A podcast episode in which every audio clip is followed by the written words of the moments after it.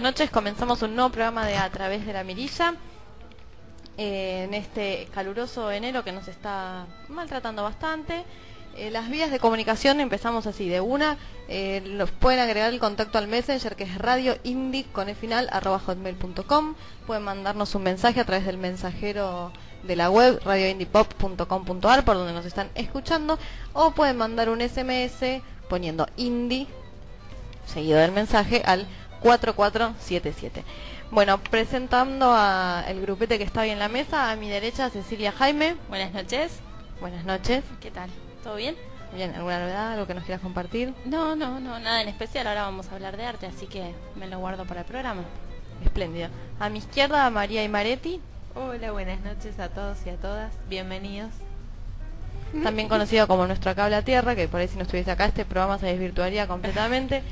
Quien les habla, Sol Santoro, y vamos a estar recorriendo varias pelis, vamos a hablar de Nuevamente Amor, de Matar a Videla, que son algunos estrenos, vamos a recorrer un poquito Los Estafadores, que es una peli que está por salir de cartel, vamos a hablar del Recoleta y de alguna otra muestra de arte contemporáneo.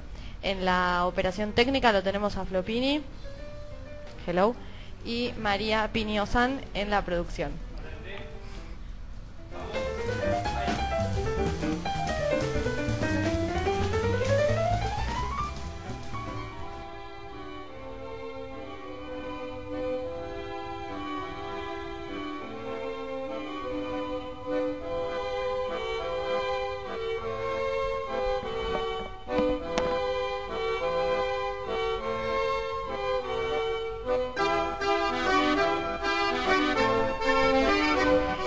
La primera peli de la noche es Nuevamente Amor, estuvieron las chicas viéndola, así que nos van a comentar un poco qué les ha parecido. Bueno, nuevamente Amor es eh, una película de Brandon Camp con Jennifer Aniston y Aaron Eckhart.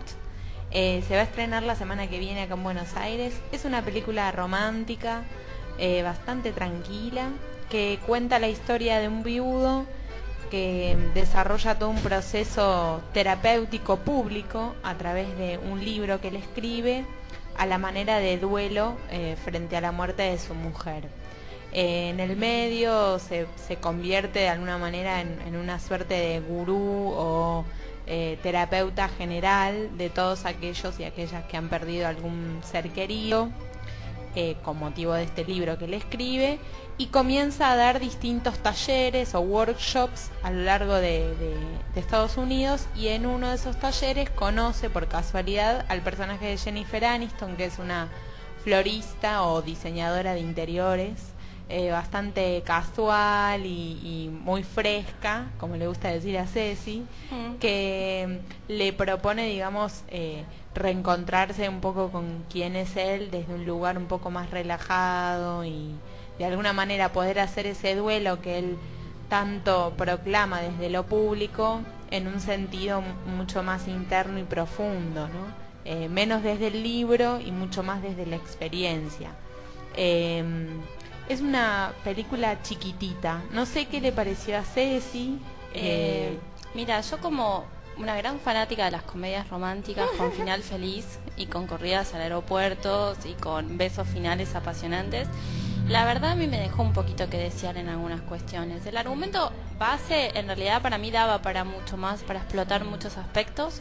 Eh, Jennifer Aniston es una artista de comedias que, por ejemplo, pensando en mi novia Paul y en otras películas que actuó, logró un personaje un poquito más rico que en esta película como que uno se queda con ganas de un poco más de...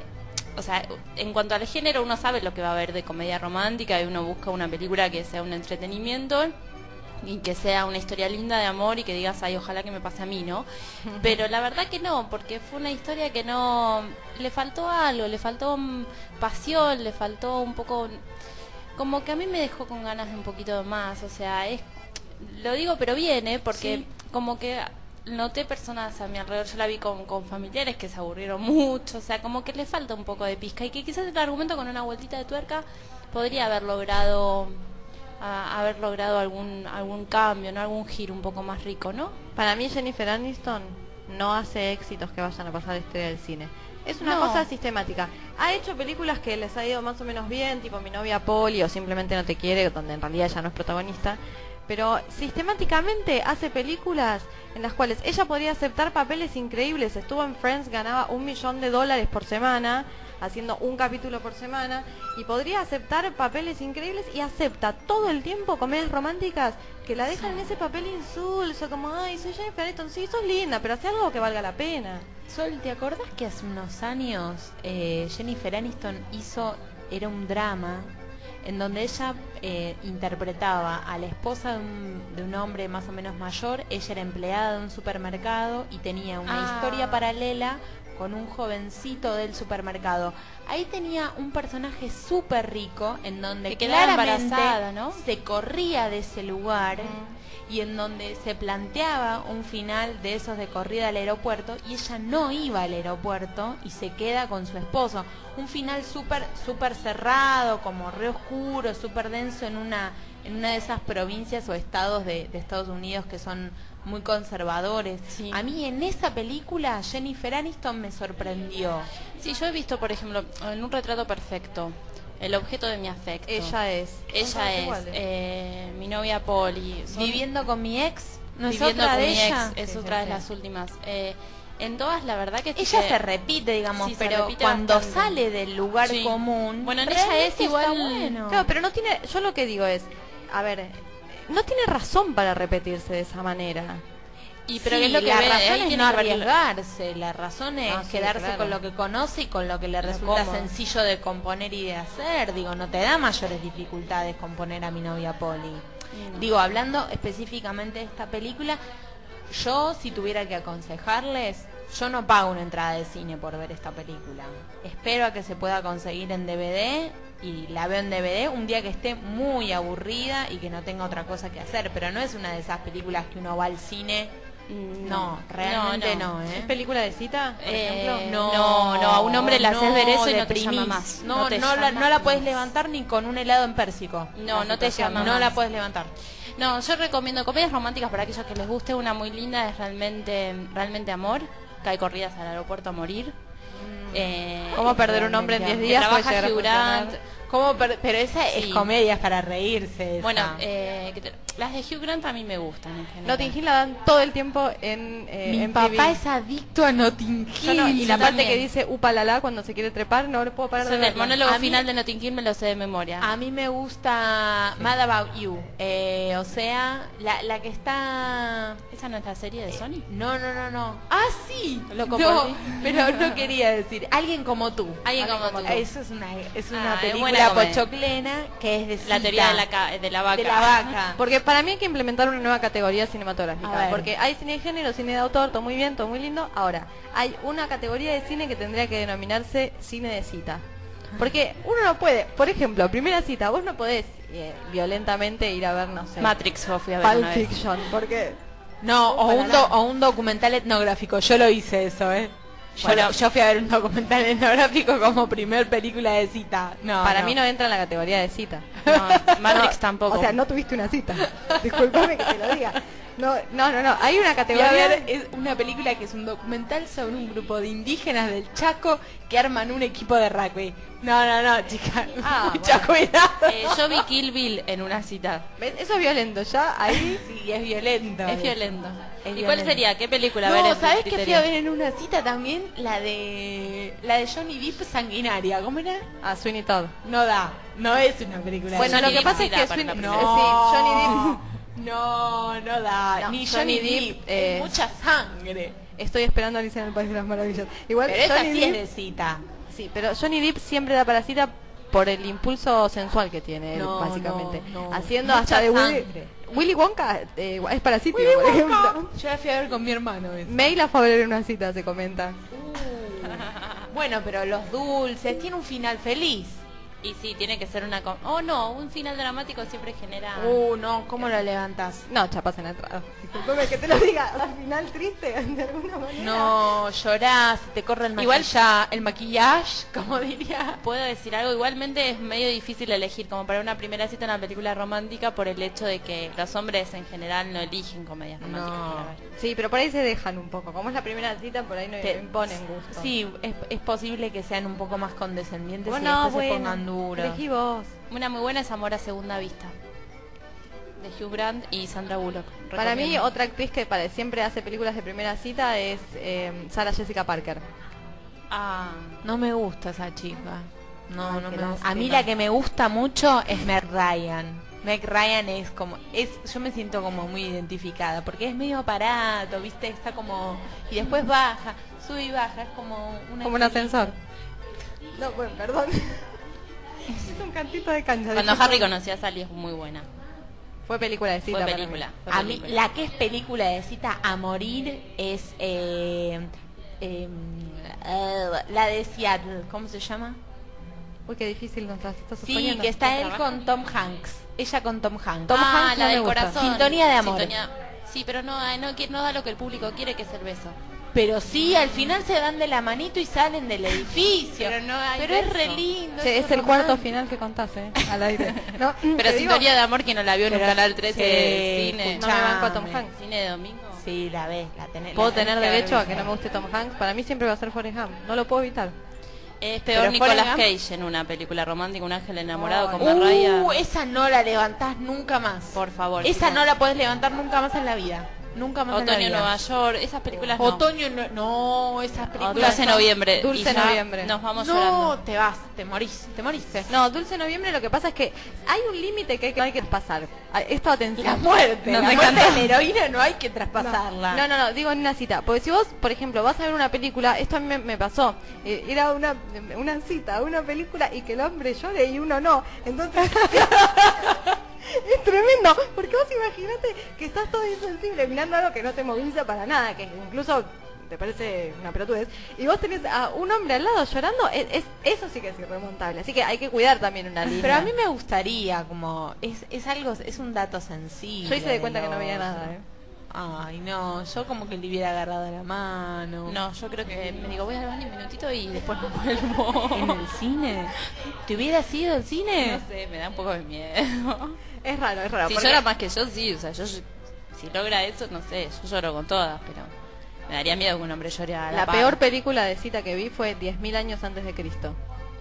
No, no, no, terrible. Una historia de amor entre Yo vi. Spider-Man también en citas. A mí me gusta elegir esas que me puedo dormir o hacer otras cosas. Porque si es una película. No, Esto no. ya está de variando. No, yo, digo yo agarrarte diría de pasar mano. matar a Videla. No, digo, un beso. O sea, me refiero. che- por favor. No, pero digo Matrix, por ejemplo. Yo me quedé dormida en la cita. Daba para ver Matrix. No, estás descansada para ir a tomar algo después, está bien. Está bien, vale, eso. Es lo único que puedo.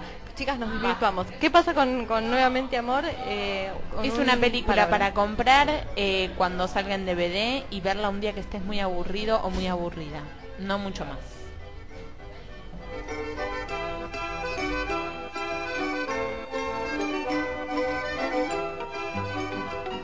Temas, susurros, palabras, pedazos de ideas que duermen acolchonados en los pliegues de las historias. La secuencia de acontecimientos es un subterfugio para ver qué nos dice el autor y que dejemos actuar a nuestros oídos en el teatro de la voz. Disparando la trama. Disparando la trama. Disparando la trama.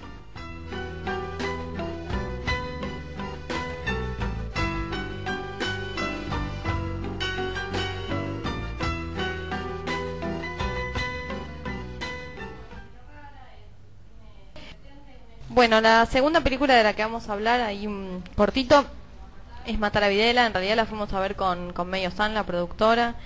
Eh, tuvimos eh, la suerte, en el amplio sentido de la palabra, de ir a la- lo que fue la Van Premier. Entonces estaban todos los actores y mucha, mucha gente persiguiendo a Emilia Atias, la de Casi Ángeles. Eso fue medio una locura. Pero la peli en sí mismo es medio rara, es tiene pretende un existencialismo medio extraño. Es un muchacho que básicamente se va a matar y antes de matarse, como se da cuenta que no hizo nada en su vida como para dejar un legado a, los que quedan, eh, supone que una manera de dejar algo es eh, matando a Videla. Y el planteo inicial es como diciendo que es la manera que él encuentra de, de cerrar una herida que está abierta hace muchos años. Ese es el argumento a grandes rasgos, historia de amor de por medio y demás. La peli, bueno, a mí a mí, a mí nos dejó con, con bastantes ganas de más. Y yo en realidad lo, lo, lo que tenía ganas de decir o de pensar es esto de que en realidad el protagonista de la película es un pibe de 22, 23 años, que en realidad nació en democracia y empieza diciendo eso, y el director también es un pibe joven. Entonces, a mí me, me sugiere, me parece que esto de, no saber cómo, cómo suturar esa herida, tiene que ver un poco con una cuestión generacional, más allá de que no lo hayan querido demostrar en la película, pero el resultado, lo que se ve, como esta cosa tan pobre para, para mostrar algo que no, que no tiene nada que ver con eso, con, no, no es una, digo, no, no se sutura nada con una venganza de ese estilo, no se hace nada, es un señor que debe tener, no sé, ochenta y pico de años y está ahí tranquilo, digamos, en la película y ni siquiera es, es que hay una reflexión alrededor.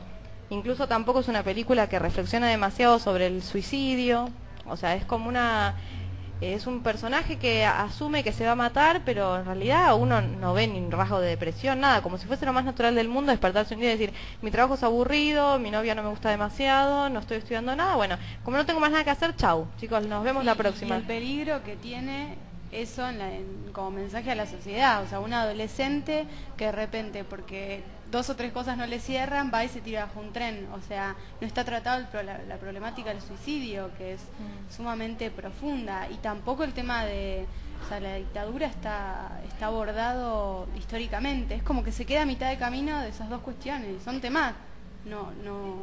Sí, ese es el tema, se queda a mitad de camino. Y mm, como decía May, para mí este quedarse a mitad de camino, como sacándolo por fuera de la película y comparando con otras películas que han estos últimos años intentado abordar el tema de la dictadura, me parece que tiene que ver con esto, con que hay toda una generación que no tiene idea, en el que por ahí nos podemos incluir generacionalmente, podemos discutir los métodos quizás, que hay toda una generación que realmente no sabe cómo abordar el tema de la dictadura, que se entiende que hay algo que no está cerrado, que se entiende que hay, que hay un, nivel altísimo de impunidad, que se entiende que es algo muy fresco, pero justamente por ser tan fresco y tan ajeno a la gente de 22, 23 años, porque hubo todo un, un periodo en el que no se habló del tema, por sobre todo para un para una gran masa de sociedad, una gran franja. Digo, me parece que esta película responde a eso, al no saber cómo abordar esta situación. Y la peli sí, se queda medio camino, te deja con ganas de realmente una reflexión un poco más profunda. Yo creo que la respuesta, la solución para este tipo de, de abordaje cinematográfico sobre la historia, y básicamente es estudiar. Es estudiar la historia, preguntar, hablar, hablar con la gente que estuvo, con la gente que no estuvo y por qué no estuvo, leer, interesarse, como profundizar y poder dar una mirada que realmente sea fresca, sea desde otro lugar, sea desde la democracia. De nada vale como esta reflexión absurda sobre como, como si realmente uno pudiera, antes de morirse, solucionar o cerrar semejante herida de 30.000 personas muertas, de un montón... A ver, no es posible desde un drama individual solucionar un drama social. No se puede porque no funciona así. Y el individual, en tal caso, o el individuo como tal, la tarea que tiene es de sostener un nunca más desde otro lugar, no desde el, bueno chicos, esto me aburrió y me voy. Y de paso, ya que estoy, les dejo esto, le pego un tiro a un viejo que está paralítico en una silla de ruedas. ¿Qué me Eh, no, decía que mm, más, a- digo, a- adhiriendo completamente a lo que decís, me parece que esto de las soluciones individuales en relación a esta sutura social más general responde también a 10 años de menemismo y de neoliberalismo Seguro. económico, cultural e ideológico que dieron que todo un giro social se siguiera descomprimiendo y que toda una generación educada eh, bajo sistemas sociales y educativos nefastos, eh, siempre bajo el menemismo, eh, piensen este tipo de soluciones absolutamente superficiales. Digo, que hoy los jóvenes de veintitantos no sepan abordar o no sepan abordar desde un lugar personal, singular y al mismo tiempo profundo un tema de esta envergadura, tiene que ver con lo que sucedió en los años 90 en nuestro país y posteriormente lo que sucede hoy con el manoseo, y ahora mis compañeros me, van a cargar, sistemático de el tema de los desaparecidos en los medios en general, a partir del gobierno kirchnerista para acá. Digo, hay toda una cadena asociativa que lo que hace hoy es dejar a, los, a un gran porcentaje de los jóvenes en un lugar bastante complicado. Que además es muy poco autorreflexivo y autocrítico. Eso es lo peor. Sí. Yo lo, lo que tengo como para cerrar este, este, este mini comentario de la película es, yo eh, aplaudo la intención de querer abordar el tema, pero como cualquier profesional en cualquiera de las áreas del conocimiento, porque eh, el arte implica que la gente sepa qué está haciendo, no es que ponemos una cámara y a rodar, este, como cualquier área de conocimiento, repito, aplaudo la intención de querer repasar el pasado y no querer dejarlo atrás, como es la decisión de muchísima gente, pero sí me parece que hay que ahondar en el método, ahondar en la información y ahondar sobre todo en el estudio, de la intención para adelante ahora, a estudiar.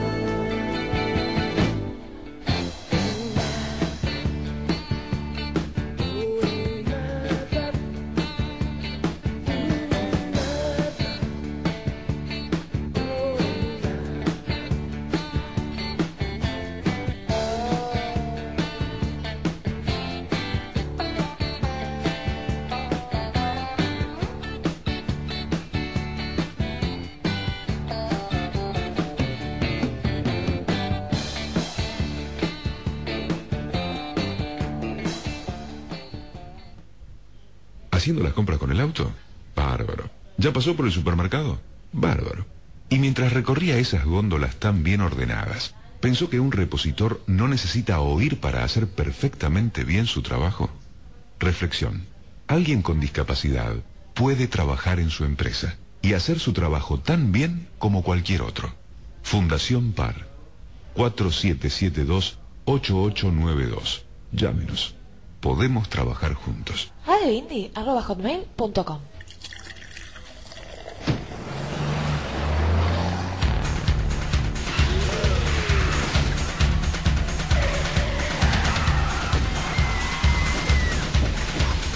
Un solo vaso de bebida alcohólica lentifica tus respuestas, disminuye tu capacidad de atención, genera una falsa sensación de seguridad. El alcohol al volante mata. Si elegís beber, elegí a otro para conducir. Luchemos por la vida.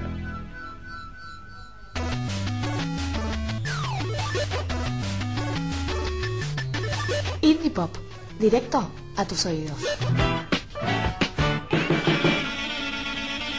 Indie Pop.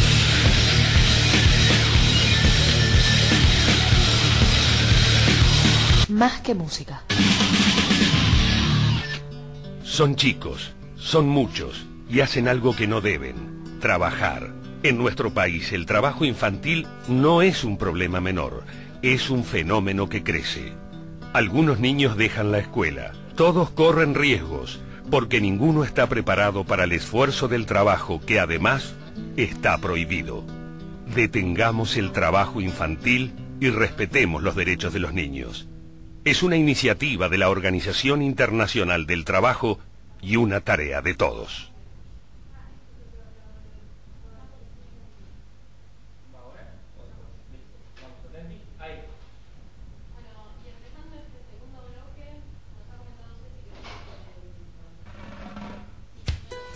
Luces, texturas, formas sin contenidos, contenidos sin formas.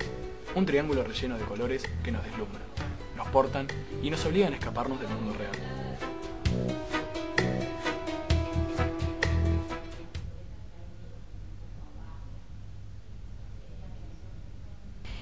Bueno, y empezando este segundo bloque, nos ha comentado Ceci que estuvo por el, por el Recoleta, ¿verdad? Sí, estuve en el Recoleta. Bueno, ¿qué has visto? Eh, ¿Puedo Bueno. hacerte una pregunta antes de empezar? sí. Ay, qué Ay, miedo. me da miedo porque es un examen, me siento. No, Enfrentada. por favor. Sí, decime. Porque de un tiempo a esta parte yo he notado que el Recoleta se ha venido como un poco abajo. Eh, Gracias, yo justo.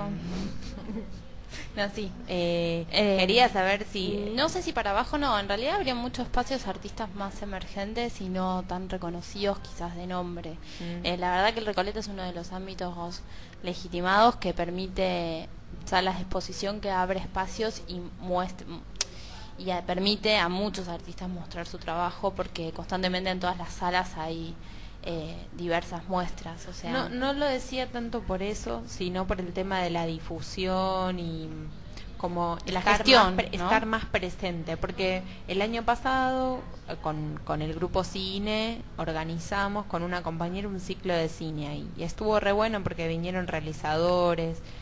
Y el espacio, como vos decías, abre las puertas a grupos para que utilicen, digamos, los- las distintas salas. Ahora, la difusión del centro, la gestión en general, como que bastante pobre me, me, me impresionó. sí, no tiene la difusión como que otros antes lugares. tenía una enorme difusión, una gran llegada masiva y ahora como más. Claro, pero eso depende depende más de la, de la cuestión de la gestión y bueno, tendrá que ver que también con la cuestión de presupuestos y todo para la cuestión publicitaria. Eh, calculo que tiene mucho que ver con eso. Pero bueno, esperemos que, que el año que viene re- repunte en ese aspecto. Este año. Este año. este año. Bueno, yo les cuento, ¿no? Para entrar en tema, fui a ver la muestra de Ernesto Bertani, que está hasta el 21 de febrero, que está en una de las salas principales del Centro Cultural, que es la sala Cronopios. Para que los que no conocen hagan un poquito la distribución básica. Por un lado está eh, de mano izquierda está todo el pasillo con salas numéricas, que son ahí los espacios de artistas quizás emergentes y más jóvenes. Ahí expusiste vos. En la sala 13 no, pero fue otra cosa. Eh, y en las otras salas principales es esta sala Cronopios y las eh, las laterales, ¿no? que están del otro extremo, en la parte derecha, saliendo por el patio. El recorrido es interesante que en el patio hay una eh, cuestión temática eh, del parque Temaiken, que están todas las mariposas, es como una muestra de mariposas. Eh, en realidad no es una muestra porque es como hicieron como un ambiente climático para las mariposas, pero es bello para, por lo menos para pasar y caminar por ese ambiente, ¿no? Y bueno, entrando a la sala Cronopios está la muestra de este artista, que vale mencionar un poco respecto a su formación, porque se formó con Víctor Chav, y esto se ve un poquito en sus obras. Eh, Víctor, Víctor Chávez es un artista que trabaja mucho, una gran parte de su producción que es quizás la que más conocida, trabaja con telas, ¿no? con la cuestión de las telas. Y esto lo digo porque Ernesto es, es un artista que parece que como que las telas eh, visten los cuerpos, o sea que hace un, como un mimetismo y una... eh, una fusión ¿no? entre la tela y la piel, ¿no? la piel de los cuerpos. Las obras son sobre arpillera eh, y acrílico, ¿no? pintadas, y por lo general son repeticiones seriadas de cuerpos vestidos con trajes de diversos géneros, entrelazados y entremezclados, de grandísimas dimensiones, eh, como si fuesen tapices que empapelan las paredes, pero la imagen es la cuestión del traje, de la vestimenta pero como piel, como que se pega a la piel de los cuerpos. Mm. ¿Logran imaginárselo? Sí. ¿Se logra? ¿Está bien la explicación? Sí. Eh, y es interesante porque en cada una de las obras él trabaja un género diferente de tela, con un color distinto, bueno, y alude a títulos con cierta ironía y bueno, y juega un poco con eso. Y es interesante que también a veces introduce, por ejemplo, otros elementos como tijera, entonces la tela misma está desgarrada o cortada. Entonces juega con esto, con un poco quizás lo que es el soporte y lo que es la representación y lo que es la imagen. Y bueno, y esto de vestir, ¿no? De vestir los cuerpos. Eh, nos, me metí también a la página web de este artista y está bueno porque hay como un recorrido virtual para ver el taller. Eh, que es eh, no es lindo porque bueno cada como que cada artista tiene su ambiente no de creación y está bueno para los que vayan a ver la muestra después meterse un poco en la en toda la producción esto ¿Puedo es una hacer un paréntesis? Sí. Perdón. No. Este, Estoy escuchando con atención y se me disparó. Decime. Esto del taller, qué importante, ¿no? Como que Y hay- sí. habría que hacer toda una columna en torno a los talleres de los artistas. Bueno, pero dan mucha cuenta de la microclimas. obra, porque por ejemplo, bueno, un artista muy conocido de la historia del arte argentino que es Eisenberg, que tiene una pulcritud en su obra increíble con el trabajo en óleo, dicen que el taller es súper, súper ordenado y perfecto, pulcro. El otro día lo mencionábamos esto con, con lo de las obras de papel, ¿se acuerdan? Mm, que, sí. que decíamos de que el tipo de material que uno trabaja condiciona también el espacio ¿no? que uno requiere para trabajar.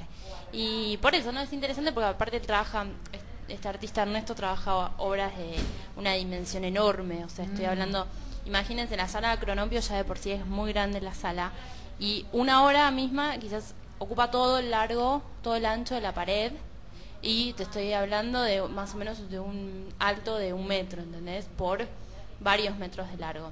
Entonces son como tapices enormes las obras. Wow. O a lo largo, o sea, son obras eh, de unas dimensiones muy grandes sobre arpilleras colgadas en la pared.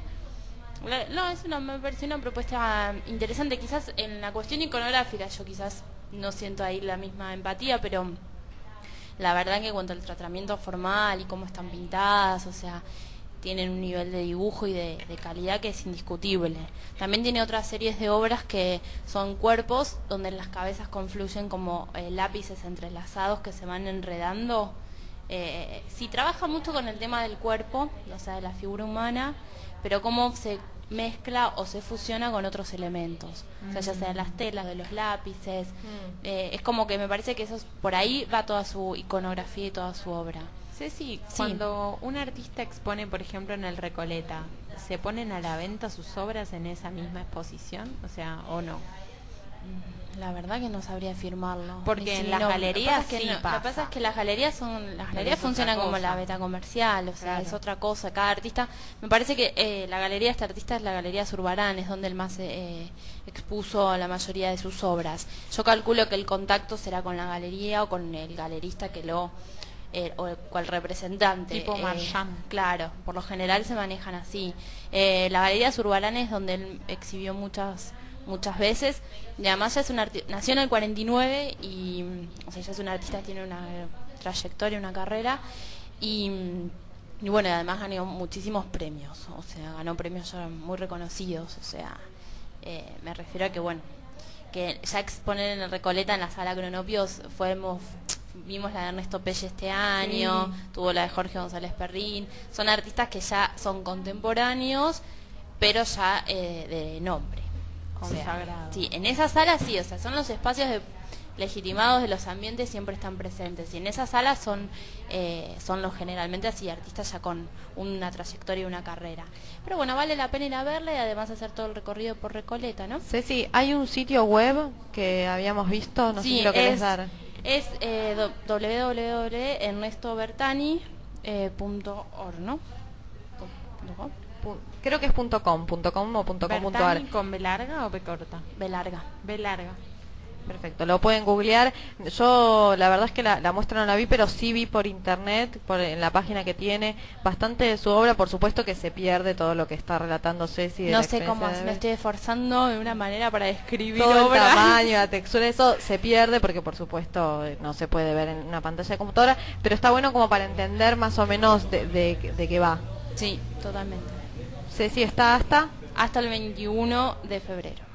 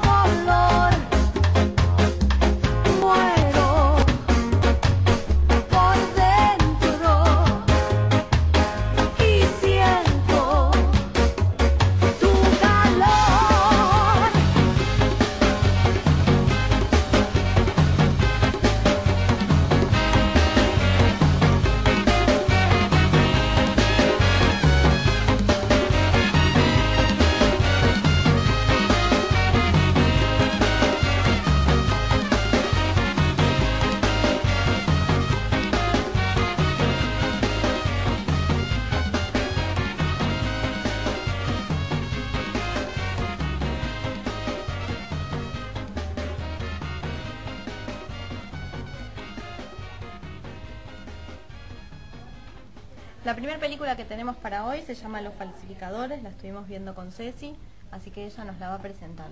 Bueno, primero voy a hacer mención de que mm, el título es eh, Los Hermanos Bloom, puede ser como el título original, que ahora después vamos a hacer una mención un poquito ligado a este tema, que se liga con lo que es un poco el argumento de la película, porque trata de dos hermanos, eh, Bloom, que eh, son falsificadores desde chicos, o sea, fueron tienen todo un tema de desarraigo de sus hogares paternos, pasaron por varios eh, hogares sustitutos y que empiezan a generar esto como un juego el tema de las estafas y eh, planificar las estafas. Eh, hasta que bueno, tienen un vínculo muy particular porque bueno, uno de los hermanos es el que realmente ama esto como profesión y el otro le genera como cierta obligación, cierta culpabilidad, porque bueno, ahí tienen una anécdota de cuando eran chicos con, con una niña y hay todo un tema amoroso que gira en torno ¿no? a la trama. Y la principal es- estafa que se focaliza la película está ligada con una, bueno, con una heredera eh, que, que, bueno, que la propuesta es generarle toda una fantasía para que esta mujer sea feliz y pueda viajar por el mundo, pero con una estafa de por medio, generando como una trama de, de, de, bueno, de mentiras y de juegos, de enriedos, y bueno, tiene una estética como de, de- de que van relatando las diferentes partes de la película como si fuese un viaje de los lugares, o sea, como, como un contexto de, de por medio. Es una comedia, es, es una película entretenida para ver y en familia quizás. Una, es una película como para ver un sábado a la noche.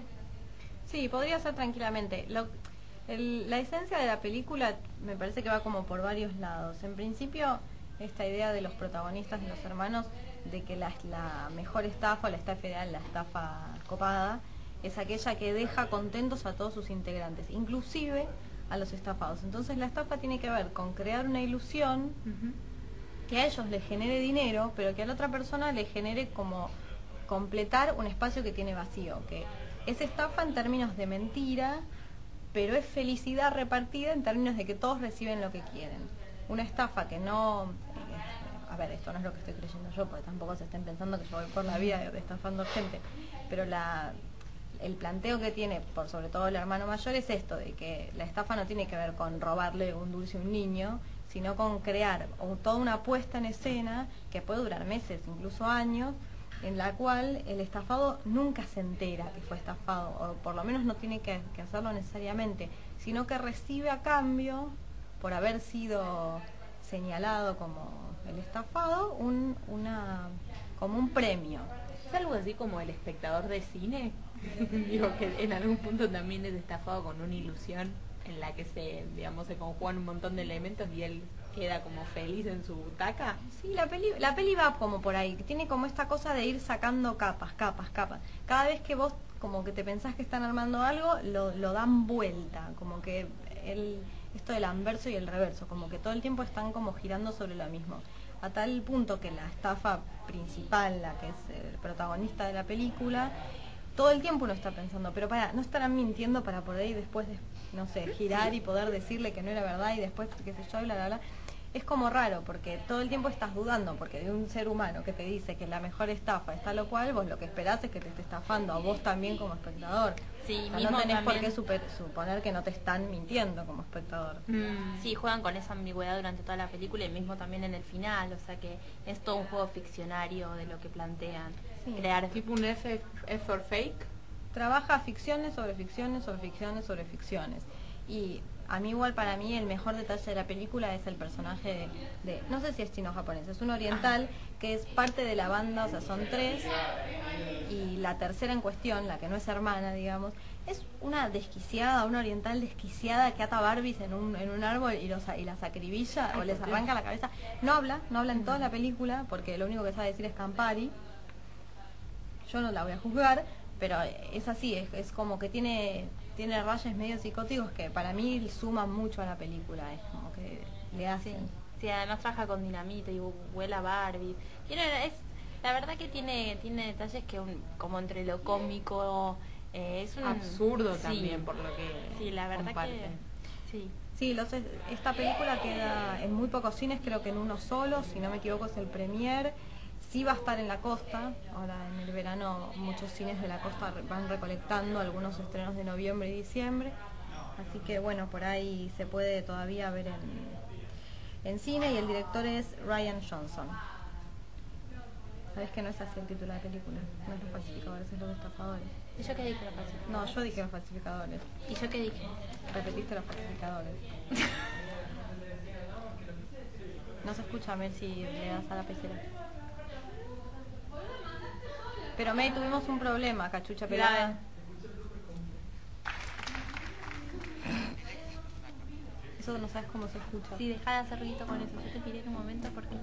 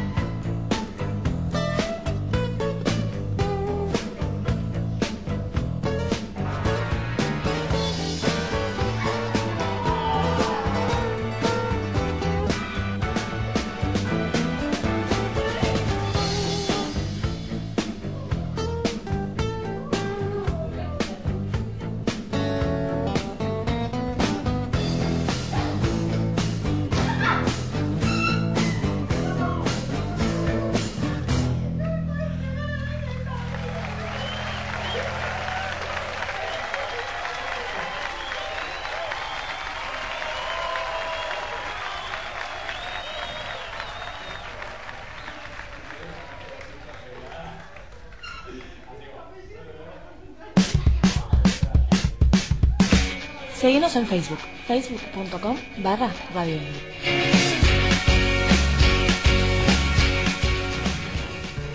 El trabajo infantil en la Argentina no es un problema menor. ¿Sabía usted que miles de niños empiezan a trabajar a los nueve años? Por cada niño que vemos trabajando en la calle, hay muchos otros que no vemos en el campo, en casas o en talleres.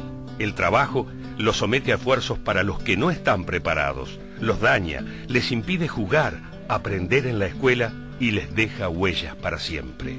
Detengamos el trabajo infantil y respetemos los derechos de los niños. Es una iniciativa de la Organización Internacional del Trabajo y una tarea de todos. Unión de Músicos Independientes. Los derechos no se recitan, se conquistan. 011-4952-3654. www.umiargentina.com Unión de Músicos Independientes. Un grupo de músicos por el desarrollo de un espacio musical autogestionado. Indie Pop.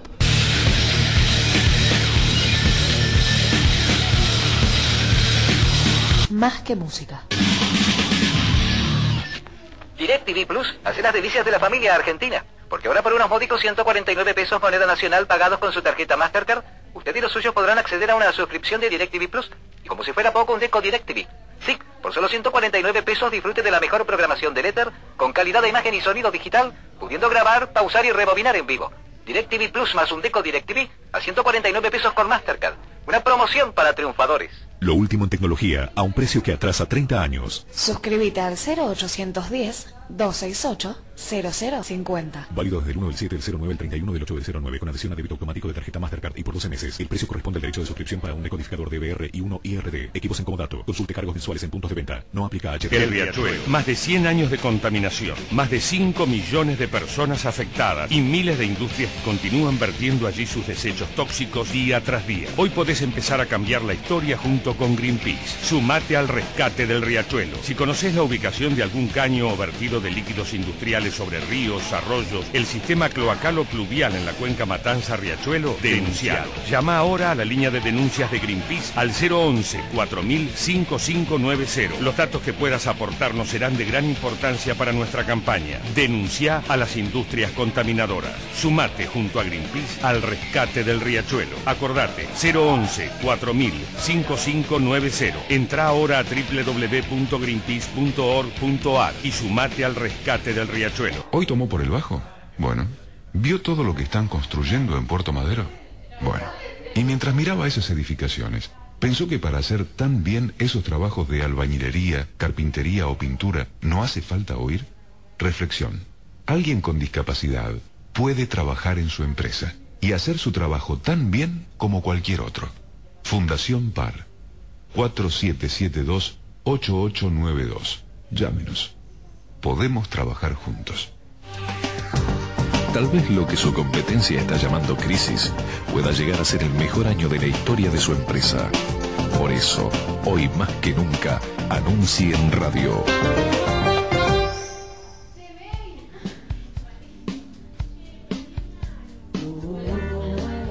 Si naciste entre 1975 y 1980 y tenés dudas sobre tu identidad, comunicate con las abuelas de Plaza de Mayo.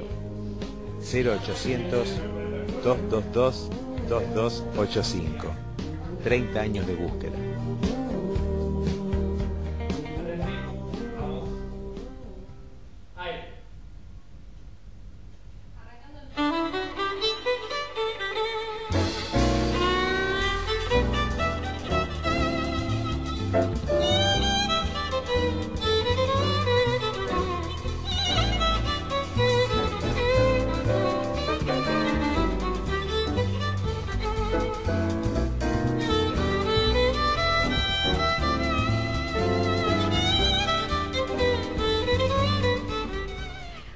El tercer bloque del programa tenemos a nuestro invitado del día de la fecha, Oliver Kornblit.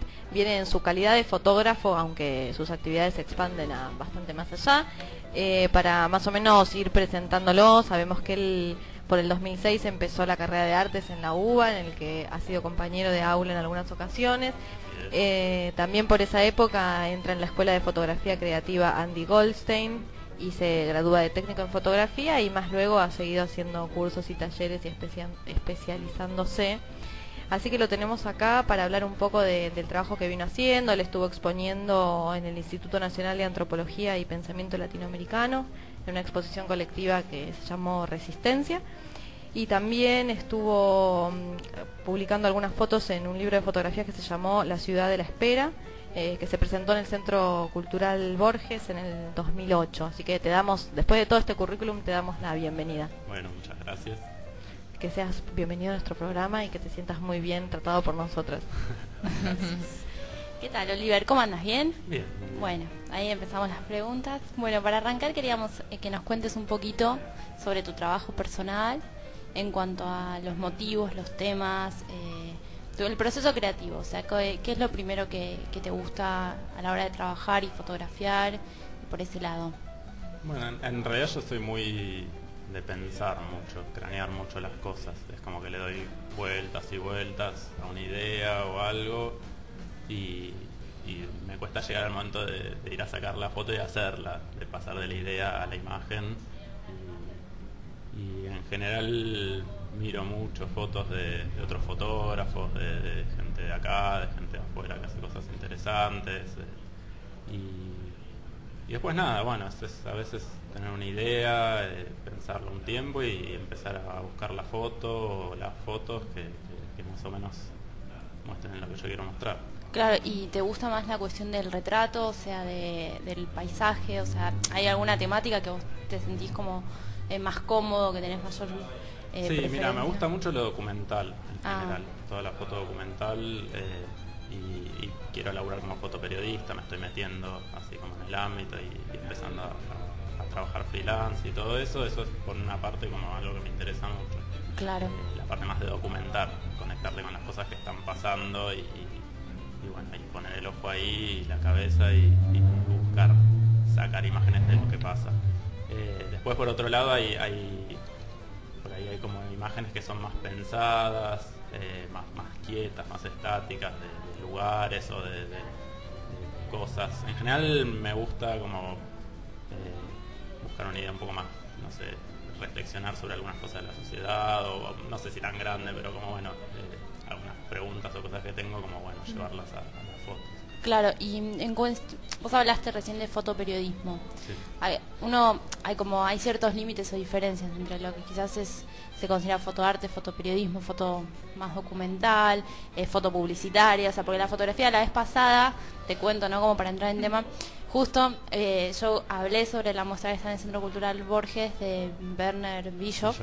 Eh, y bueno, y empezamos a hablar toda la cuestión de la fotografía y cómo también en estos últimos años la fotografía tuvo está teniendo mucho lugar en los ámbitos de exposición, en Arteba, en Expo Trastienda Mm. hubo mucho foto. Sí. Y, y bueno, y que a veces los límites en algunas cosas como que eh, son medios como difusos, no sé vos Sí, como... sí, realidad hoy por hoy eh, Todo, está la foto, o sea, todo pasa por el sistema del arte, o sea, todo lo chupa y lo relabora. Eh, acá es como que el ámbito del fotoperiodismo va por un lado y del de la fotoarte va por otro lado, son como circuitos distintos y, y se crece de maneras distintas y meterte son códigos muy distintos. Eh, pero hay mucha gente que está haciendo trabajos documentales, que está exponiendo y que está mostrando en galerías o que está Claro, pues se entrecruzan y todo el está tiempo. premiado también, qué sé yo, Adela que es una fotógrafa argentina documental muy grosa, hace poco ganó el Salón Nacional de Fotografía, entonces Claro. es como que se está se mezcla todo Habla el de un cruce bien interesante. Me recuerda mucho a lo que es el, el cine etnográfico, cómo va evolucionando en el tiempo y hoy llega a tener un nivel de desarrollo estético que es altísimo, altísimo, casi un cine experimental. Entonces, como Sí, este, sí, estos sí. cruces que también tienen que ver con cruces disciplinares y con cruce de marcos teóricos, porque no es lo mismo el marco que tiene un fotoperiodista que el que tiene un foto que un fotógrafo que labura más desde, desde lo artístico. Entonces estos cruces son re interesantes, re difíciles también. Sí, sí, son difíciles y, y es difícil de, de- como de navegar entre los dos mundos Mm. porque hay distintos valores, hay distintas Totalmente. maneras de mostrarse, de, de mostrar tu obra, de, de sea, trabajar. en general el, el fotoperiodismo y el lado más duro del fotoperiodismo buscó siempre un contenido social y una crítica social muy fuerte y, y después como que bueno, el mundo del arte es otro código, o sea, es como Claro. una cosa totalmente distinta. Claro, y en respecto a eso también podría pensarse que tiene relación con los ámbitos de educación o académicos en donde se puede estudiar fotografía, Sí. como que pasa que es, eh, o sea, me parece que dentro de, siempre está como muy ligada a las artes visuales, artes plásticas, o sea, que quiere despegarse, pero sin embargo está como eh, muy vinculada, o sea, es como que me parece que hay como tensiones, ¿no? Entre esos Sí, cada, cada, también cada institución es como que perfila para un lado. Tenés escuelas que, que ofrecen más una formación en foto artística y, le- y hay mucho enfoque. Yo en la escuela que estudié, en, en la escuela Andy Goldstein, le da mucha bola a eso. Tenés muchos talleres y cosas donde eh, te metes con, bueno, cuál es tu proyecto, cuál es tu idea y llevar un proyecto adelante y pensado desde ese lugar. Eh, está después que yo, la escuela de la, la Asociación de Reporteros Gráficos de Argra, eh, es totalmente enfocada al fotoperiodismo y hace fotoreportajes, es como una formación distinta. El, fotoperiodista tiene una formación como periodista también Mm. importante. Eh, son, sí, y hay otras ramas, que yo, a mí, a mí no es la que me interesa, pero también está la publicitaria, o sea, Sí, cada la rama modas. tiene la de modas. Y, y cada rama tiene su, su lugar. Hoy por hoy hay una carencia que es que no hay muchas instituciones públicas, no hay una Mm. carrera pública donde estudiar fotografía. Le- hay dos o tres, hay una en La Boca, hay una en Avellaneda. Eh, a mí yo cuando empecé a investigar lo que me resultó, la Avellaneda es como una escuela, o sea, es como, no sé cómo son los profesorados, que vos no tenés las materias libres y podés elegir cuántas cursar, es como que vas, Todos los tiene una carga horaria muy horario. grande y si Mm. te quedas libre en una materia perdés todo el año, entonces es como...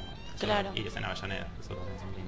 Claro. Y hoy por hoy, la, qué sé yo, Liuna, ninguna de, de las No. universidades ofrecen una formación que me parece que es una gran falta porque el límite económico es muy grande. O sea, las Mm. escuelas son caras, las cámaras, los equipos y todo es caro. Y sí, el Yuna, la verdad que la parte del departamento de visuales, teniendo tantas orientaciones distintas, siempre se pensó que, la verdad, con los alumnos es como que se requiere. Si viene de materias optativas o talleres o cosas de, más de extensión universitaria, Claro. y muchos artistas plásticos también se vuelcan a la fotografía porque se ven muchos artistas que en determinados periodos de su producción también toman la fotografía como recurso y como y mismo desde la formación y, y, y se ve- se nota también que falta como herramientas o quizás una formación más fuerte o una orientación que sea dentro de las artes visuales. Lo que pasa es que bueno, es esto quizás lo que veníamos diciendo un poco de esto de que el lugar ¿no? de la fotografía dentro de- del arte, ¿no? Como Sí, sí. para pensar Yo creo que también ahora en se ese lugar. gana- hoy por hoy se ganó un lugar Sí. bastante importante, digamos, los, los premios que están dando en- hoy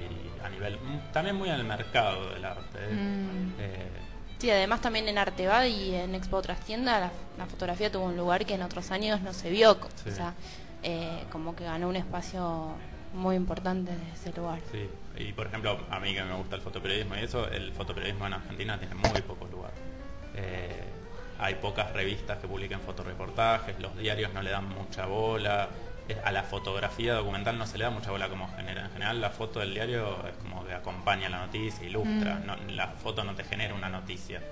Y, y hay pocos lugares que, que se interesen por, por fomentarlo, hay pocos concursos, hay, poco- hay como pocos espacios para, para esa rama. Y también me, me, me resulta indispensable pensar en el receptor. No hay un público receptor que esté buscando esta noticia en la foto. Eh, tenemos como una cultura audiovisual y visual desde internet, cine, video, DVD, eh, televisión, etcétera, que nos ha por un lado educado y por otro lado deseducado o mal educado, porque a veces es tan superficial el recorrido Sí. por la imagen que por ahí hay un laburo de fotoperiodismo súper interesante y pero no hay público que sepa apreciar ese trabajo entonces también es eso no como Sí, o, los mismos, qué sé yo, los editores. Es como, ahora está viendo mucho en, los espacios que hay, que son los diarios, la- las, revistas, el- la idea de, de- de incorporar la foto del- del- de la persona que va por la calle y con su celular captó la noticia. sí Y el trabajo de imagen que puede tener eso eh, puede ser interesante si captó justo un momento especial, pero el trabajo de la imagen no tiene nada que ver con lo que puede hacer un profesional, un fotógrafo profesional que, que se enfrenta de, de otra manera y genera otro tipo de imágenes que te pueden llevar a pensar otras cosas, a sentir otras cosas. Mm. Y hoy por hoy está muy, muy desvalorizado eso, especialmente acá. Sí, de hecho hay, no- hay noticieros escuchando esto que vos decías no sé si es el noticiero del 13 o si también lo hace Telefe, tiene toda una sección armada en relación a lo que sube la gente con TN y la celulares. gente. TN y la gente. Y lo hacen varios programas, esto de manden lo que sacan con el celular y está planteado desde ese espacio. De, o sea, en un espacio que es periodístico, está planteado un espacio en donde la- el contacto con la gente tiene que ver con la propuesta desde el programa de sacar fotos con el celular, con el MP5 o con lo que uno tenga a mano para registrar eh, la nieve del 9 de julio, esto, lo otro, un choque. eh, Digo, está como un poco también ar- armado o como que existen ciertos espacios en los que también el espectador se va comenzando a acostumbrar a ese tipo de, de, de imagen de circulación de material, ¿sí? Como esto de que todos pueden ser fotógrafos, todos pueden ser artistas, cualquiera puede mandar su material y, y consagrarse en un, en un medio de comunicación como, digo, como si fuese tan fácil. Sí, Es- como pero si no es efímero, es como- Claro, atrás. claro, y- no es profundo. Pero eso tiene que ver también, me parece, con el poder que tiene quizás la imagen y el tema de que sea una persona que no tenga formación y como que es más objetivo, o sea, más instantáneo, que es lo que vio en el momento, y quizás una persona con una formación, con un punto de vista, un recorte que decide hacer, es como que ya hay otro relato que arma desde la imagen. Entonces, me parece que es como una, un recurso mediático que se está usando, como es más fiel, como el- pasa también en el cine cuando se busca la cámara, el movimiento de cámara, como para crear un tema de fidelidad o de, de que la imagen sea como más cercana al espectador, ¿no? Me parece que tiene que ver también con, con un tema de, de los medios, ¿no? Y de, de, de la imagen. Lá- Lástima lo que es verdad, que se pierde quizás imágenes que, que pueden tener otra calidad desde otro lugar, ¿no? Y con- reflexionar o generar algo en el generar o contar una historia distinta. O, Sí, desde otro lugar, ¿no? Si vos tuvieras que comentarnos un poco, para aquellos que sabemos muy poco al respecto, ¿qué referentes te parece dentro de lo que es eh, la fotografía o, o lo que es el fotoperiodismo, ya que eso es lo que ahora también más te interesa? ¿Quiénes son las personas que están laburando, que han laburado en nuestro país y que han dejado su huella, ¿no? Como para que después aquel oyente o aquel oyente que tenga ganas de, googlearlo lo pueda hacer. Y la, que mencioné antes, Adriana Lestido, para mí es una grosa, así, una fotógrafa increíble, tiene un trabajo de, de madres e hijas que estuvo hace poco, ella tuvo hace poco una Ah. retrospectiva muy grande en el, en el Recoleta, en Ah, la sala increíble, grande. lo vi, increíble el laburo. Y tiene unos laburos muy, muy, muy buenos. El de Madres e Hijas particularmente a mí me gusta mucho, es muy eh, emocionante, o sea, muy... Y ella está, está muy bueno lo que está haciendo. Eh, Por ahí hoy por hoy también estaba, qué sé yo, otra mujer, Alejandra San- Alessandra Sanguinetti, que Mm. es una fotógrafa eh, que ahora está trabajando, no me acuerdo en qué agencia, pero una agencia importante eh, de fotografía de, de- de afuera y está, por ejemplo, ahora en Medio Oriente, Wow. desde una visión re femenina. Ya antes acá venía trabajando y creo que sigue eh, una serie de dos chicas de campo, una gordita y otra flaquita. eh, y, y, viene- y como que hizo todos unos juegos con ellas, unas fotos súper de ensoñación, idílicas, eh, de, del- de su pasaje entre la niñez y la adolescencia, Mm. todo eso. Y, y ahora la mandaron, creo que es Magnum, la agencia, no me acuerdo, a Medio Oriente y desde esa visión está captando lo que pasa ahí en los lugares donde hay bombardeos y todo y es- está bueno. yo, las fotos que vi es, re potente, es- muy Mm. interesante. Qué lindo. Y otra, la vez pasada, otra de las discusiones que surgió así como debate, vamos a hablar con un especialista en el tema, es la cuestión que puede parecer una, una, una pavada, pero la cuestión del blanco y negro y que tiene mayor preeminencia por la mayoría de los fotógrafos que hacen más una cuestión de fotoarte, Mm. elegir el blanco y negro, entonces Hoy por hoy, no sé. Hoy no- eh, está, hoy está más peleado. Sí, hoy por hoy el blanco y negro quedó como más para, para los primeros pasos o gente que trabaja algo muy estético. En general las propuestas más de arte, Más de ahora. fotoarte contemporáneo están más metidos con el Más color y investigando a veces hasta nuevos, qué sé yo, nuevos soportes, nuevos papeles, nuevas formas de trabajar eso.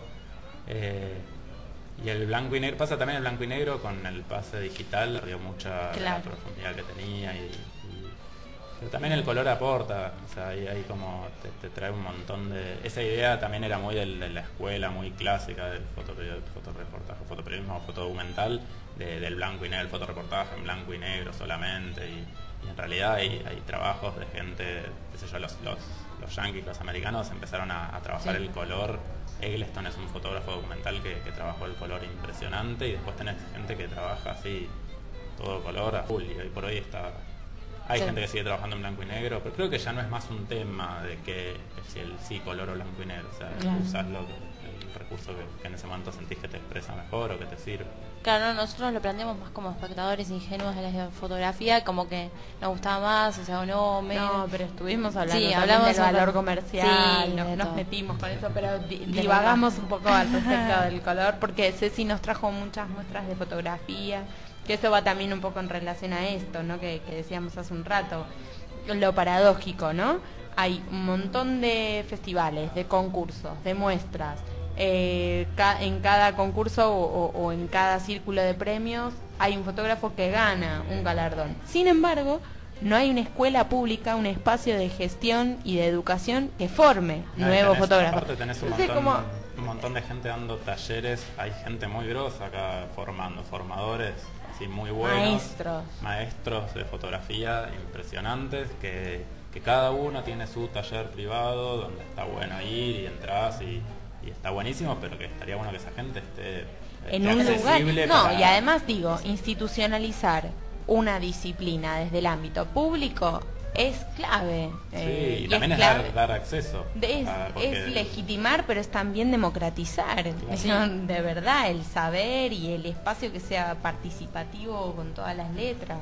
Pero es una paradoja, ¿no? Eh, hay mucho para ver y pocos lugares para meter las manos. Bueno, eh, No, mi no, no, compañera no, me- no. No, nos quedamos pensando, fue una reflexión profunda. Yo también estaba pensando mientras hablabas, qué sé yo, eh, todos hemos, los que estamos al menos en esta mesa, al micrófono, hemos transitado una, eh, una carrera que tiene que ver con lo teórico y con dar herramientas teóricas al que se va a dedicar a la teoría para poder abordar las diferentes expresiones artísticas. Digo, nosotros en- desde combinadas por ahí, bueno, es poco y nada lo que lo que podemos saber de fotografía o por las introductorias y demás, no hay un espacio demasiado abierto a la fotografía como una de las artes, digo, está está muy dividido, sabemos que combinadas es cine, teatro y danza, un poco menos de danza que otras cosas. Este, sabemos que artes visuales o plástica como todavía se llama, digo, tiene Bueno, que Eso ya te da la pauta de- Sí. del poco lugar que se le da a la fotografía en, en plásticas. Claro, y me refiero a eso, digo, por ahí ustedes desde el lugar de haber estado en las aulas que tienen que ver con plásticas o con artes visuales, por ahí con, por ahí lo ven desde, desde ahí adentro. Poco y nada. Se ve en una materia, nada más, así de. Y porque la profesora que lo da es especialista en fotografía y te tira un par de textos a leer, que es la materia de arte contemporánea. Eh, Pero si no, no ves nada. Y, es una pelea, o sea, la- en, en la facultad, la carrera de, de plásticas es como, bueno, la antigua carrera de historia del arte, entonces tenés mucho la, la visión así como muy canónica de, de las artes plásticas, la cultura, la pintura, la arquitectura y nada más. O sea, Sí, o sea, te permiten hacer un trabajo si querés de algún artista en algunas materias como que está el lugar, pero No se da como contenido de programa, ¿entendés? O No sea, hay marco, ¿vale? Claro. No, no hay un soporte que te permita a vos de, de verdad zambullirte en profundidad y, y con pericia. Sí, no, además no tenés herramientas hoy por hoy quizás para ver, para analizar y ver. Ah, Mismo que ya la fotografía uno puede plantear que tiene una historia, un trayecto, un recorrido y como después licenciado en la carrera te faltan herramientas de análisis para entender o comprender o, hacer seguramente una- debe haber textos, ¿eh? Debe sí, haber no, pero desde la carrera le falta como un poquito más de lugar. Sí, Eh, ¿no? Totalmente. la fotografía y tantas Y otras sí, bueno, y ahí más, haríamos- como todo lo que vino a partir del siglo XX, qué sé yo. Y totalmente. Bueno, se nos está acabando el tiempo de una manera así bastante arbitraria, así que yo antes de despedirte en realidad quería pasarle a la gente tu, tu dirección de la galería que tenés online como para que la gente pueda ver. Voy a tratar de decirlo lo mejor posible, es gallery con doble L y final punto mi, me, punto com barra oviler, o sea primero la B corta y después la L, lo voy a repetir todo, es gallery.me.com barra oviler. Así que nos queda simplemente despedirte y agradecerte por haber venido hasta acá y por habernos compartido tu experiencia y tu trabajo. No, gracias a ustedes. Gracias a vos por haber venido.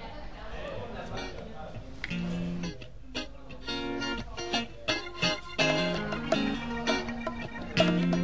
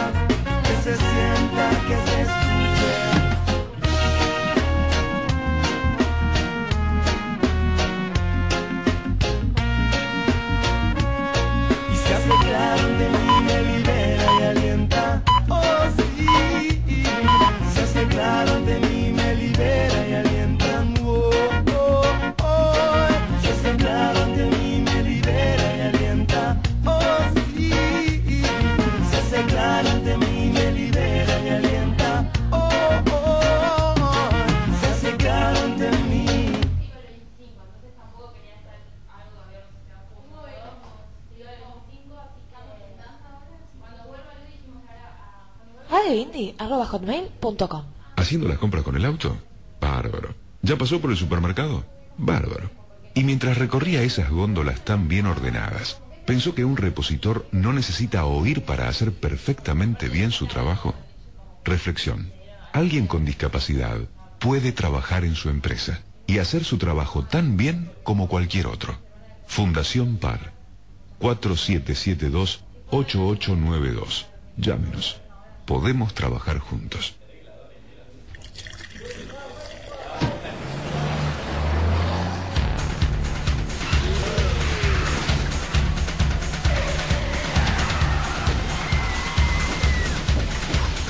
Un solo vaso de bebida alcohólica lentifica tus respuestas, disminuye tu capacidad de atención, genera una falsa sensación de seguridad. El alcohol al volante mata. Si elegís beber, elegí a otro para conducir. Luchemos por la vida. Son chicos, son muchos y hacen algo que no deben, trabajar. En nuestro país el trabajo infantil no es un problema menor, es un fenómeno que crece. Algunos niños dejan la escuela, todos corren riesgos, porque ninguno está preparado para el esfuerzo del trabajo que además está prohibido. Detengamos el trabajo infantil y respetemos los derechos de los niños. Es una iniciativa de la Organización Internacional del Trabajo y una tarea de todos. Le Parc. Delivery de bebidas. indipop.ar.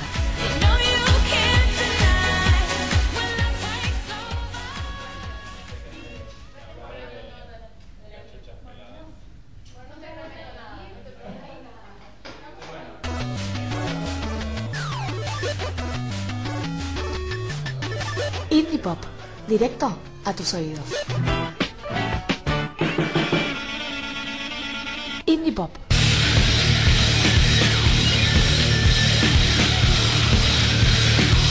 Más que música.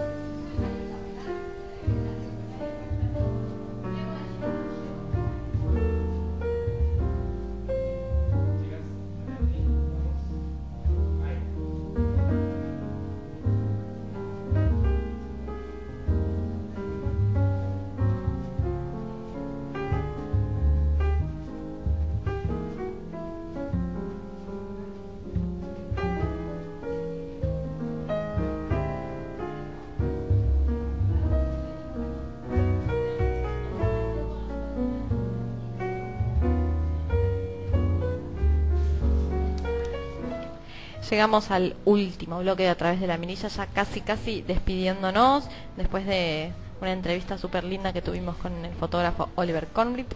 Vamos a arrancar este bloque con Ceci, que estuvo recorriendo una muestra de... No, no fuiste muestra, vas a hablar de Nicola Constantino. No, en relación con, con el tema de la fotografía y todo, quería hacer mención de esta artista eh, que está en una muestra en el Paseo de las Artes del Park Hyatt, que exhibe las gigantografías fotográficas. eh, que en realidad me, parecía que estaba bueno relacionarlo, como ya venimos hablando en fotografía, pero que esta artista es una artista ar- argentina contemporánea, como para inaugurar un poco quizás esta sección, ¿no? Ir recorriendo eh, los diferentes artistas que están trabajando y que a veces es difícil tener acceso o llegar a conocerlos. Eh, bueno, esta artista, en realidad esta obra que está presentando difiere un poquito de su producción.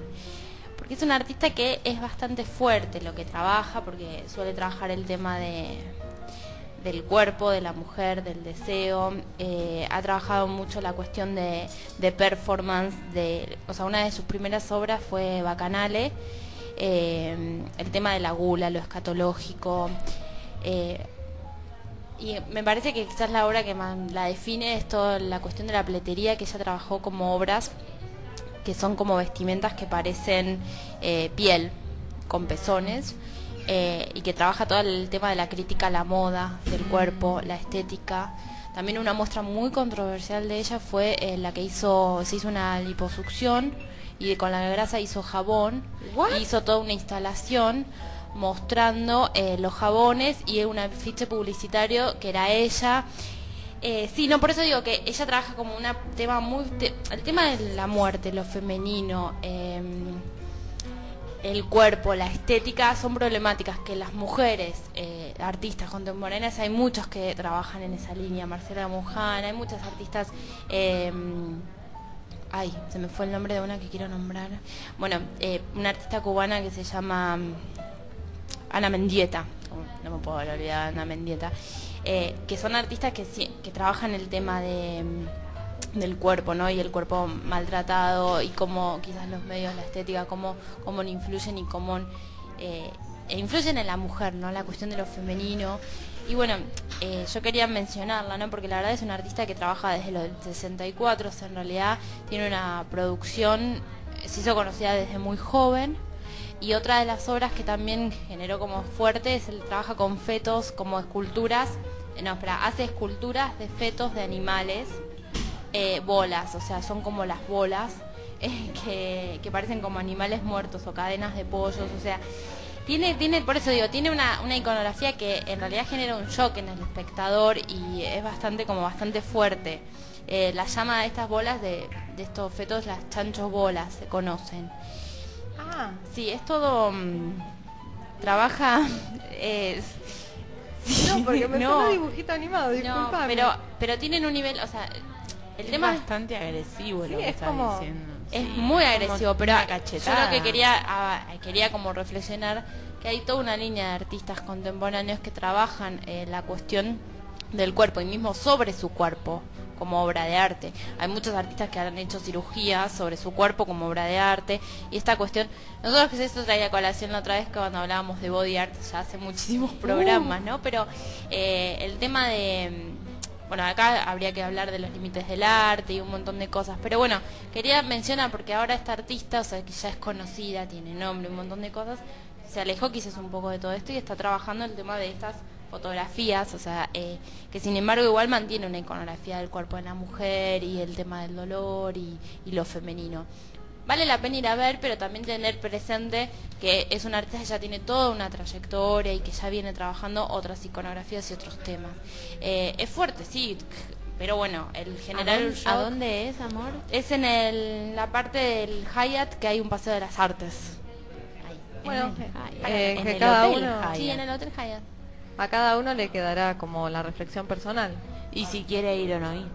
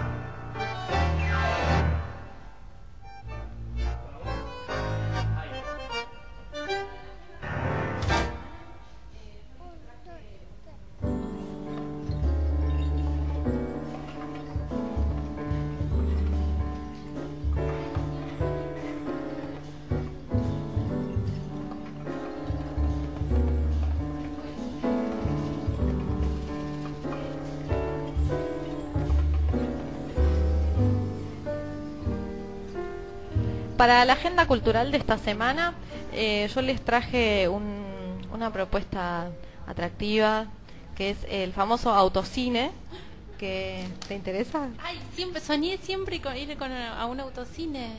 Y ¿Con? No, no, ir a un Ah, autocine. Bueno, bueno, eh, lo podés hacer ahora, porque eh, todos los sábados y domingos en el Rosedal del Parque 3 de Febrero a las 19.30 se convoca para, para una película diferente.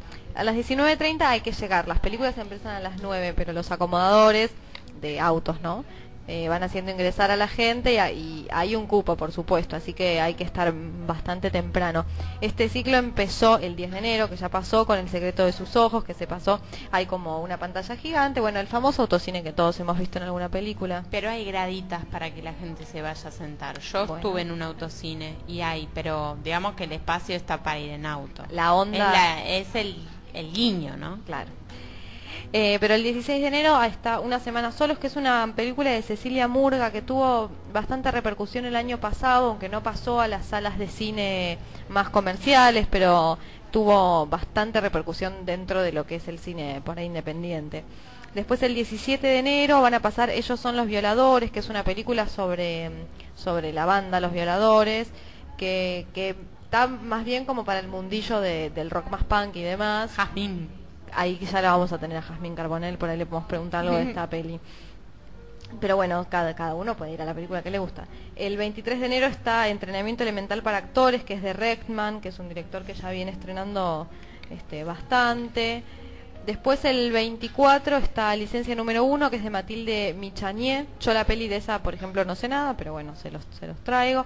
Después el 30 van a dar Bonus Track, que es de Raúl Perrone, que hizo, estuvo haciendo varios trabajos entre el año pasado y el anterior y como que tuvo bastante producción estos últimos 2-3 años y pasan Bonus Track, que es producción del 2009, el 30 de enero. Para el 31 está Construcción de una ciudad, que es de Néstor Frenkel, que en realidad es del 2007, pero bueno, como es el, asunto de los circuitos del cine argentino, que a veces mucho termina estrenando 2-3 años después.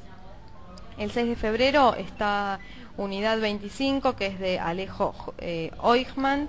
Y como última película les voy a dar las del 7 de febrero, que es Bagatela, de Jorge Caballero, que también es del 2008.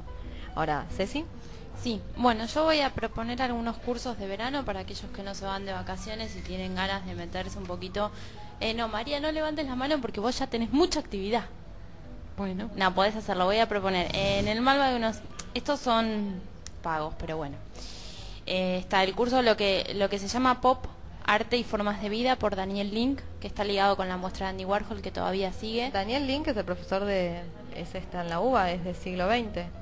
Es Daniel Link, que es todo un personaje en filosofía y letras. Bueno, eh, tiene todo... Sí, ah, es verdad. Y de paso le digo a Mabel que sí tiene razón con respecto al autocine, pero que no lo puedo leer al aire. Bueno, está los miércoles 13, 20 y 27 de enero, 18.30 a 20.30 en el auditorio. El costo es. How much? 135 Ah, jubilados no y estudiantes con credencial 10% de descuento y es en realidad es para todos los miércoles de enero el objetivo No, no está mal. no está no bien. no está bien pero bueno qué sé yo no sé son las opciones igualmente voy a proponer uno del Malva pero también hay por ejemplo en el museo Enrique Larreta bajo los árboles está eh, Espera, que me perdí. me Pintura, perdí. Es un taller, sí, es un taller Sí, dirigido a estudiantes de arte, pintores, eh, pintores y adolescentes para transitar los propios sentimientos y emociones en el jardín eh, intimista del museo y todo eso. Que eso es eh, otro tipo de curso para aquellos que quieran incursionar no en algo teórico, sino en algo más más práctico. Así como también está en el Museo José Hernández de técnicas textiles. Mira. Eh, recuerdo, está en el- este museo, está en Avenida Libertador, y está el taller de técnicas textiles, tejido en telar de peine, se llama así el telar, que es eh, un curso intensivo dirigido a alumnos principiantes avanzados a estudiar las técnicas de este taller a partir de diseños sencillos de mantas. Pero me parece que está interesante. También el taller de técnicas textiles, eh, de tejido en telar, o sea, introducción a las técnicas más clásicas, ¿no? También es curso intensivo, dos módulos eh, dirigidos a alumnos. Bueno, esto igualmente pueden eh, pueden meterse por internet y fijarse lo que les interesa en las páginas de los museos, que está toda la información completa. Ahí debe haber bien claras las planillas de inscripción y para, para acercarse. Eh, y también en el Cibori está toda una programación de verano con diferentes talleres, taller en madera, dibujo y pintura, taller de dibujo y pintura, eh, arte para chicos, o sea, como que está bueno en los diferentes museos, también hay un montón de propuestas de actividades y talleres, también para llegar a los más pequeños que quizás se aburren un poco en las casas y si no hay una pile, Papás, también varíen la colonia, lleven a sus hijos a los museos, no son solo engendros de pileta y pelota, llévenlos a los museos. Uy. Perdón, me salió como medio, medio sí, me dio miedo. Pero es como, por favor, papás, también denles a sus hijos el verano como espacio creativo. No los enchufen en la colonia como si fuera la tele o la computadora, solo que al aire libre. Conéctenlos con el arte, conéctenlos con la expresividad, con el cuerpo, con el color. Bueno, si los chicos tienen ganas, está bueno, es divertido, son los talleres. Eh, así que bueno, en los diferentes museos pueden, recomiendo que entren a las, a las páginas, porque ahí va a estar claro, detallado toda la información, como para, eh, para ver la inscripción, los costos, pero bueno, en los diferentes museos va variando, ¿no? Estas, estas cuestiones. Yo tengo para contarles que el día de mañana, jueves 14 de enero a las 16 horas, en la Manzana de las Luces hay una clase abierta de elongación y, y reeducación postural. Eh, la- lo va a dar la profesora Aguiar ahí en la Manzana de las Luces. El teléfono para confirmar su asistencia es el 45450353. Comentamos esta actividad porque está, está buena en, en sí misma, porque implica para muchos y muchas que tienen la postura incorrecta al sentarse, al pararse, al caminar. Acá en la mesa todo el mundo corrigió de repente su postura eh, o, que o que padecen dolores musculares frecuentes a partir de ciertas posturas en el trabajo o en la actividad frecuente que realizan. Está bueno que tomen una clase como para ir pudiendo explorar otras maneras de colocar el cuerpo y ver cómo se sienten. Y esta clase es de prueba y es gratis y es en la manzana de las luces. Confirmen su asistencia. Bueno, y como última, última partecita de esta agenda cultural, quería como darle otra opción, así como está la de cine, también el gobierno de la Ciudad de Buenos Aires, que bueno, no, no es reciente, esto se viene haciendo ya hace una buena cantidad de años, eh, además de cine hay un programa que se llama Teatro en las Plazas. Y lo, yo fui a varias funciones hace un par de años y en realidad es lindo porque se eligen lugares que o ambientes que son muy gratos, donde la gente por lo general va a la tarde a, no sé, a tomar mate o a andar en bici, en roller, lo sea, y después hay una función de teatro en diferentes lugares. Por ejemplo, el 16 de enero dan Juana Zurduy en el pabellón bicentenario que queda en Palermo. Por supuesto que todas estas informaciones las pueden ratificar y demás en airesbuenosaires.gov.ar. Y después, por ejemplo, el 18 de enero está Amores de Tango, que va a Plaza Almagro, que la Plaza Almagro está como hecha nueva, hace dos, tres años que la empezaron a hacer, y está muy linda, era una plaza que estaba como muy abandonada. El 19 de enero está Patriotas, también ahí en Plaza Almagro, el 23 de enero vuelven a dar Juana Zurduy. Bueno, y van repitiendo y demás, pero está hasta, por lo menos hasta mediados de febrero y adelante, un poquito ahí, está ya programado dar estas dos, tres obras que se van repitiendo en estos lugares que puede estar lindo. Dan ahí también en, en Barrancas de Belgrano, también van a estar haciendo alguna obra. Digo, es una opción que está buena, hay que sí por ahí en teatro hay que ir a conseguir las entradas un rato antes.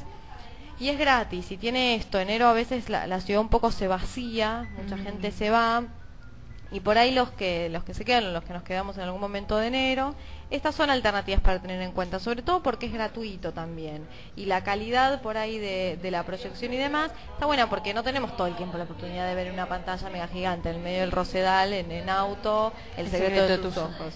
Entonces, bueno, son como alternativas para ir marcando algún día que uno pueda ir, ahí está, cine y teatro gratis.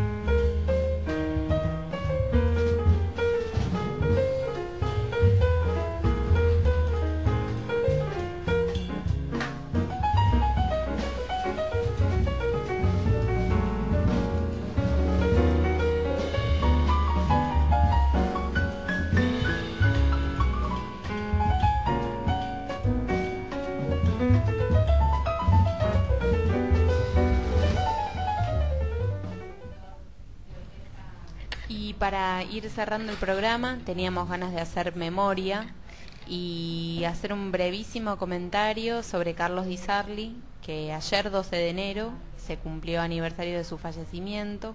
Eh, brevemente, digo, es el señor del tango, ese era su apodo. eh, músico excepcional, un gran pianista y un director de orquesta incomparable. El estilo de Di Sarli permanece en nuestros días, sobre todo en las orquestas jóvenes.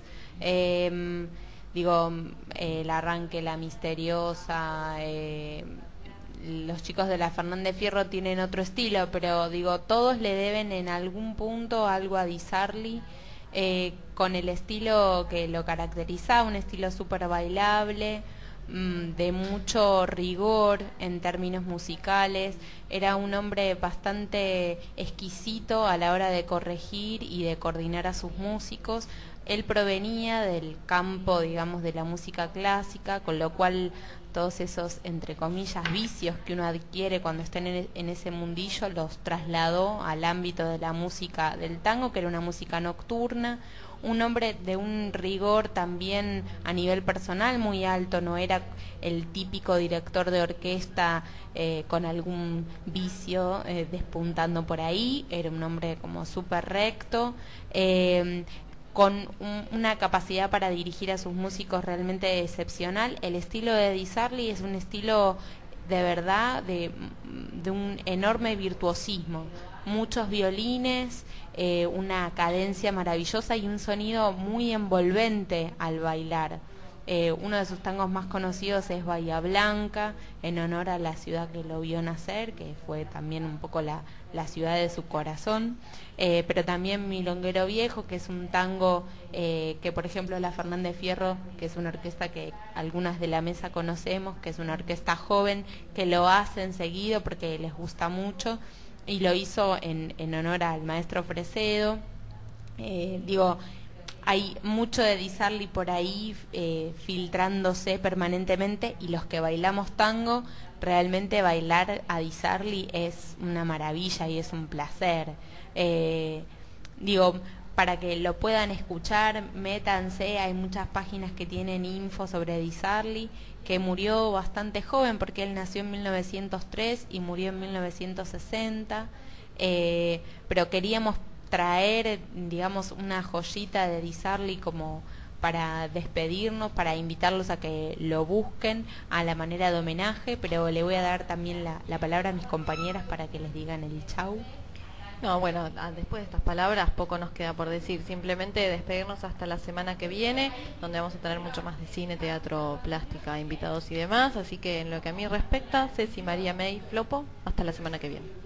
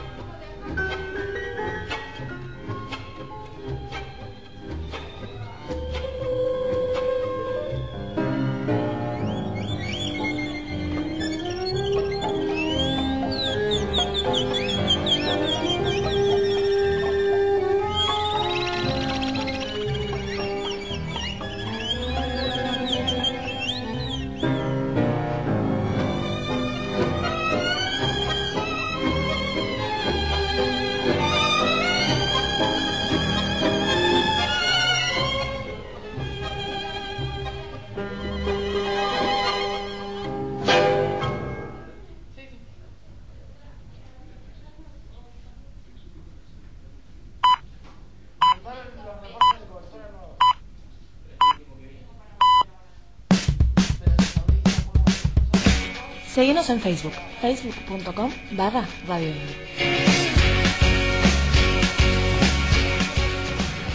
¿Hoy tomó por el bajo? Bueno. ¿Vio todo lo que están construyendo en Puerto Madero? Bueno.